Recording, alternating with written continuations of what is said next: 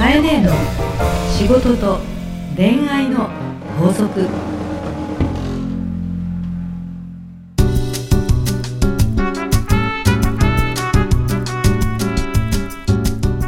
番組ナビゲーターのナグーです。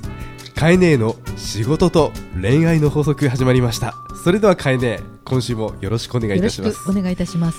渋い声ですね、ナグ。あー渋いですね。どうしたの、なんかちょっと、い、い男風よ。いややっぱり麻布十番 っていうか、ちょっと鼻声？あの風？邪。はいあのすいません風邪っていうか風邪はひいてたんですね2週間ぐらい前に、うんで治ったんですけど、うん鼻水がずっと止まらないんですよねうん。いやー、じゃあ、もう花粉症だね。これさっきねそう言われて、うんあ僕なんかなんだろうなと思ってたんですけど、ん花粉症なんですかねこれ花粉症よ、だって春だもん。え、花粉症じゃなかったの？今まで。でなったことなくてそうなんだ。この症状初なんですよ、えー、でも、ある日突然来るから。え2月でも来るんですか？もうみんな、なんか飛んでる、飛んでる。あ本当ですか、うんえカエネもう花粉症。今私はね鼻もかゆいけど、はい。ちょっと目もきてる、本当ですか、うん。だけど僕みたいうにん、鼻水 まあまああれですけど、まあ人によるからさ。変な話ですけど、うんうん、あれです。全然そういう感じがしないんですよ、カエネは。まだねまだひどくないけど、これからなんですか？来るね。であの私の周りはもうあのクシュクシュやってる人いるしはい。まあもう春だもん。そうな。春だもんって。あのち ちなみにちなみにまあ春なんですけどカエネじゃあ花粉症歴は何年なんですか、私ね、え245歳だから何年かは聞くなよ。えそうですね。ってことになりますよね。じゃあ245歳から歴ですから、うんそうそうそう。なるほど。ある日突然なったでも、えー、あやっぱり突然ですよねでそれまで、花粉症ってあのーその前の年までうん。周りで花粉症の人がいてこうズーズーやってる時に、はい。なんか花粉症になる人って、はい。甘えてんだよと、ね、あの花粉症になるって、はい。なんかやっぱりどっか甘えてんだよってどっか甘え思ってたぐらいな時があったわけよ。いやだってなんかねちょっとこう意識しないとちゃんとしろよって思ってたら、はい。翌年、えものすごく目も痛く鼻もクシュクシュするようになって、はい。ズーズーになってはい。であれ？と思って病院に行ったら花粉症です。もう自分がなってしまったってそいうう。パターン。でカエネにね、うん。まあ、24、5歳から歴なので、うんしつぜひ聞きたいんですけど、うん。あの治んないって言うじゃないですか花粉症って、うん、一度だったらね、治んないですよね、うん、まあ、多僕もまだ花粉症って決まったわけじゃないんですけど、うん。まあ、花粉症だと仮定してうん、どうすればこう軽減するというか。まあでも今さいろんなもん出てるからね。軽減っていう意何味ではね何がやってますか？何かやってますか？あのーまず鼻の中にちょっと花粉が入らないようにするジェリー、あジェリーがあるんうですか、ん、ジェリーとかゼリーーとかなんんかジュルジュってこう入れるやつとかマスクもするし、あと私ね、はい。じゃああのナグーが見たかったら次回持ってくるけど、はい。私あの目が悪くてねあのコンタクトなんだけどメガネは春のメガネっていうのがあって これあのジーンズさんとかあの、ねい。あのいわゆる人気のメガネ屋さん行くと分かるんですけど、はい。周りに全部ゴーグルみたいについてるやつね。うん。あれですか？あれいいよ。そう。マジですか？バシってついてる。あれっすか？うん。で横っちょにはい。水分入れるやつがあって、はい。横になんかちょっと水入れられるのがあるのよ。すごい機それでちょっと目がをこううるうるさせながらいい。でもさそういうメガネ屋さん今すごいよね、すごいですね、うん。いやぜひですね、うん。次回持ってきていただいて それをかけたうかカエネをフェイスブックで投稿するってどうでしょう？だー。それから代わりに僕がかけます。いいですよ。でもドキンガンだから見えないと思うよ。会話できないと思う。まあでも花粉症ちょっと辛い方多いでしょうからそうですね。ね皆さん花粉症、うん。まあ、気をつけようがないんですけど。なんかヨーグルト食べるといいとかね、い。ろいろありますよね、うんいろいろ出てますよね。まあやるだけのことはやってみようと思う。ラはい。グーでした、はい。これからじゃあ、はい。私と仲間になったということで、はい、よろしくお願いします。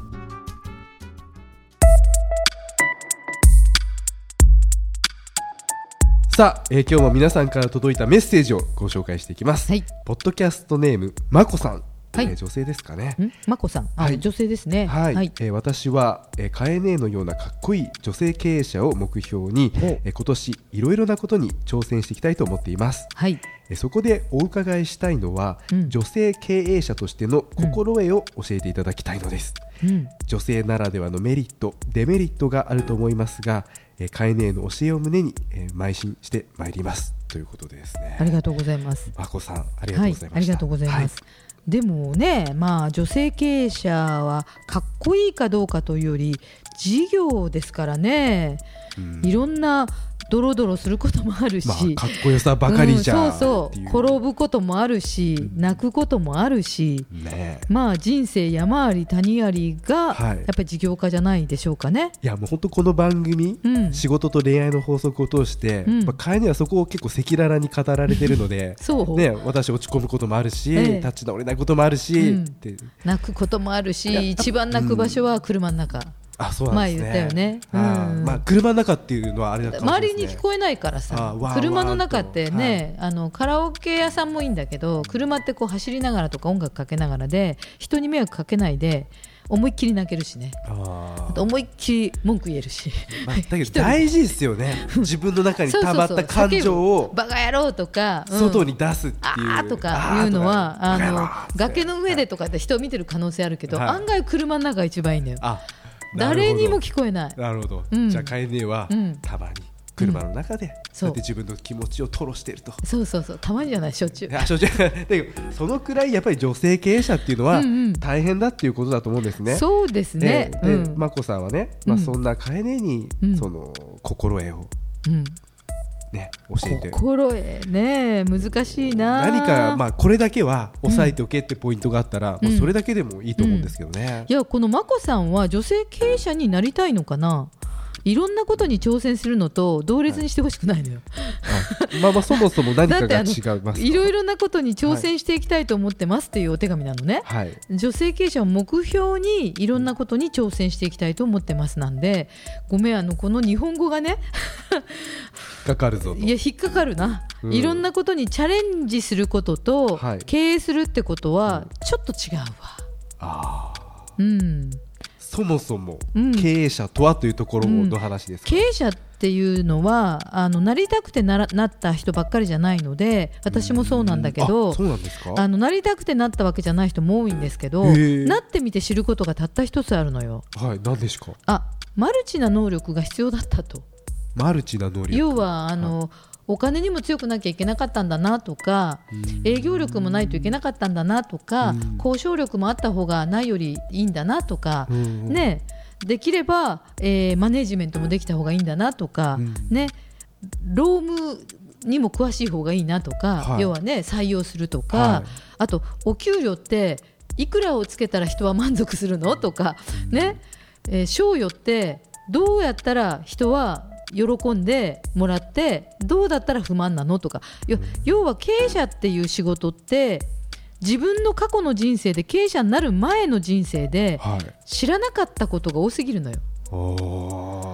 なんとなくわかる？まあ、経営者0歳ってことですからそっからってことですからね、うん。成長していくしかないあの経営者になるっていうのは、はい。あの経済学を学ぶのとちょっと違って、案外あの人の道をはいあの一からこういろいろ歩んできたつもりなのに知らなかったことに、自分がこうもらう側にいるんだよねずっと働いてる時って。そうです。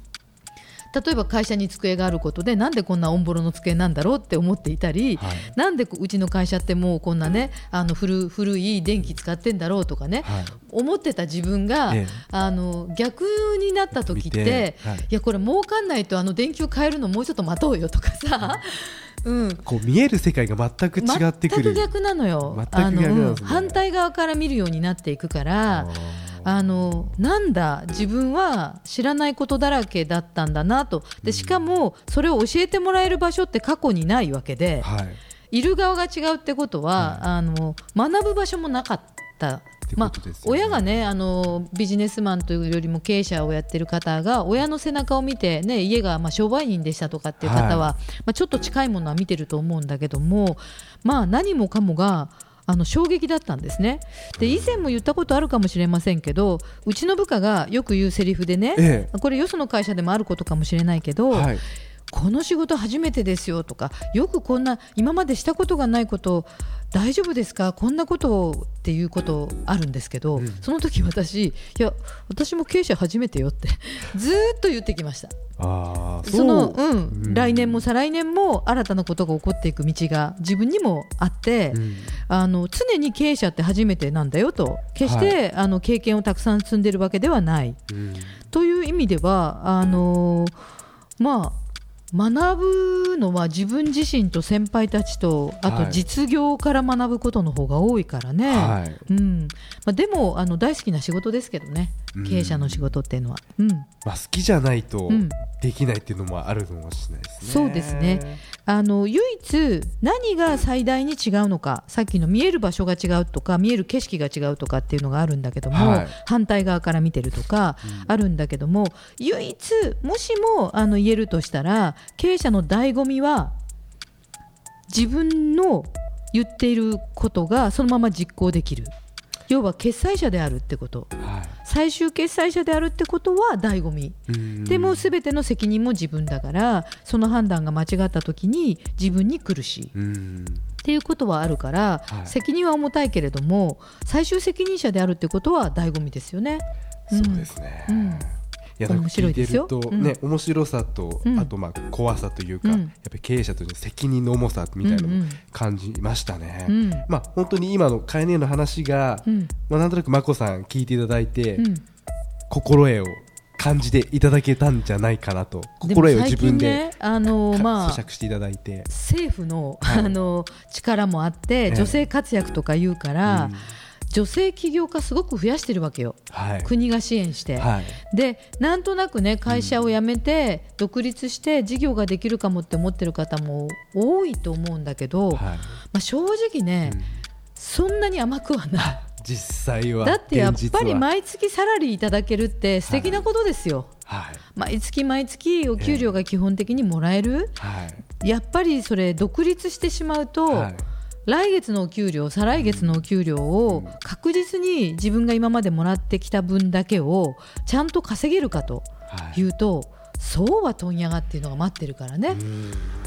ねナグー。違う。まあそうですね、ねナグーも3年後5年後を考えた時にいや本当そうですね。やっぱりフリーとか独立の人も考えますよね,、うんね。自分がじゃあ倒れたり体が悪くなったらどうしようとか。まあ、同じ条件とは思うんだけども、はい。そんなにあの甘くはないよと。甘くないですね、だからより考えていかないと先のことでは思いますよね、まあ、この眞子さんがね、はい。チャレンジしていきたいって挑戦していきたいっていうのは書いてあるので、ええ。チャレンジングっていう意味ではうん。合ってるけどね,、そうですね、うん。事業家とか経営者の道とか、うん。あとまあフリー独立と経営者の道ってちょっと違うのは、はい。やっぱりあの人を雇用していくか否かというのがもう一つ大きいですよね。うん。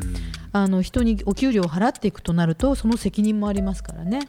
うんじゃあですね、うん。まあ締めとして、うん。じゃあ眞子さんにうん、法則を法則ですね。叩き込んでいただければなとうん、あ思っておりますが、眞子さんかいらメリット、デメリットがあると思いますか？っていうのが質問であるんですけど、はい。ちょっと法則の前に押さえておきたいのが、はい。結果これを法則として言うんだけども、ええ。あのさっき最初にあの経営者ってちょっとマルチって言ったように、マルチっていうのはまあ包括的というか総合的なあのことを期待されるという部分があるのね。でそういう意味ではまず経営っていうぐらいですからそろばんって私は言うんだけど、えっと、数字は逃げちゃダメ最終的にはお金ビジネスっていうのはどうやっても収支で見られるはい。のでそろばんは強くないといけない、まあ、それが電卓だろうとなんだろうと、はい。あの数字に強くなきゃいけないと思ってる、はい。でももう一つ経営者っていうのはあのお金だけじゃ人はついてこないしお金儲けをしていては人からは信頼されないから、やっぱり夢が大事。夢。でこの事業はどういうふうに誰を幸せにしたくてやってるかっていう夢も大事、はいでかといって毎日毎日山あり谷ありも来るわけよ。そうは言ってもね、はい。あとそれこそ地震があるかもしれないし、ね、あの私の場合だったらリーマンショックっていうのもあったことあるしさまざまな出来事が襲ってくるわけだからメンタルがタフでないといけないわけよ。予期せぬ出来事にも。そうそれが来た時にうん、やっぱりそれを乗り越えていくってタフさもあるってことよね。でさらにこの方のご質問は女性ならではのメリットデメリットっていうのをご質問であったり女性経営者って聞いてるんですけども、はい。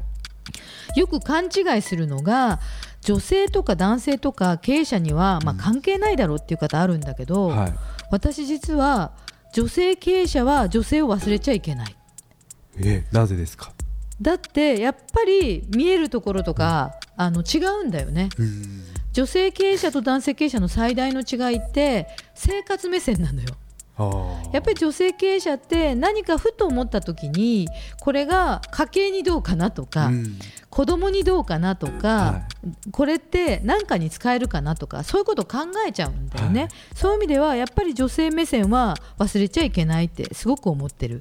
でさらに最後ごめん伝えとくね、はいおえー、と長くなって申し訳ないんだけど女性って男性と最大の違いはもう一つやっぱり結婚出産をしていくと男性だって結婚もするけど、はい。でお子さんを持つこともあるわけだけど、ね。自分の肉体を使うわけではないので、はい。そういう意味では女の人の方が転機が来たりとか、あと変化があったりとかあと夫の転勤だったりとか、はい。親のことだったりとかいろんなことが起こるわけよ、はい。女の人の方が。なるほど、うん、あと子供が2人3人になったら運動会どっちが行くとか、ね、子供の熱出した時どっちが行くみたいなことあるじゃないですか。すごいな女性は、ね、もちろはい。ん両方が子供を見るんだけれども、はやっぱり自分の肉体とか体とか家族って考えた時女性の方が家族に対する負荷も大きくなるわけね、はい。そうすると女性経営者って意味では焦らない、焦らない、うん、男性だったらバーッといけるところが子供が今ちっちゃいから今はこれぐらいの仕事の仕方をセーブしようとか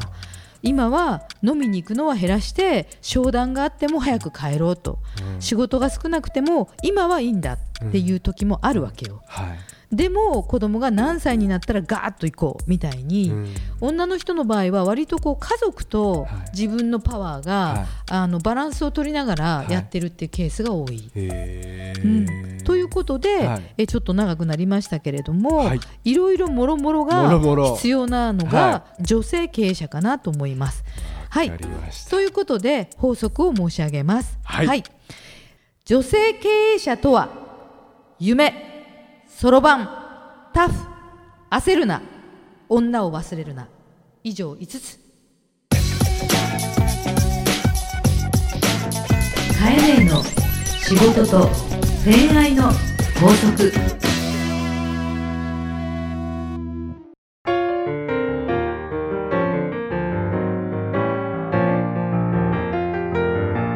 さあエンディングのお時間ですが、はい、まあ、夢そろばん女タフ。焦らず。焦らず。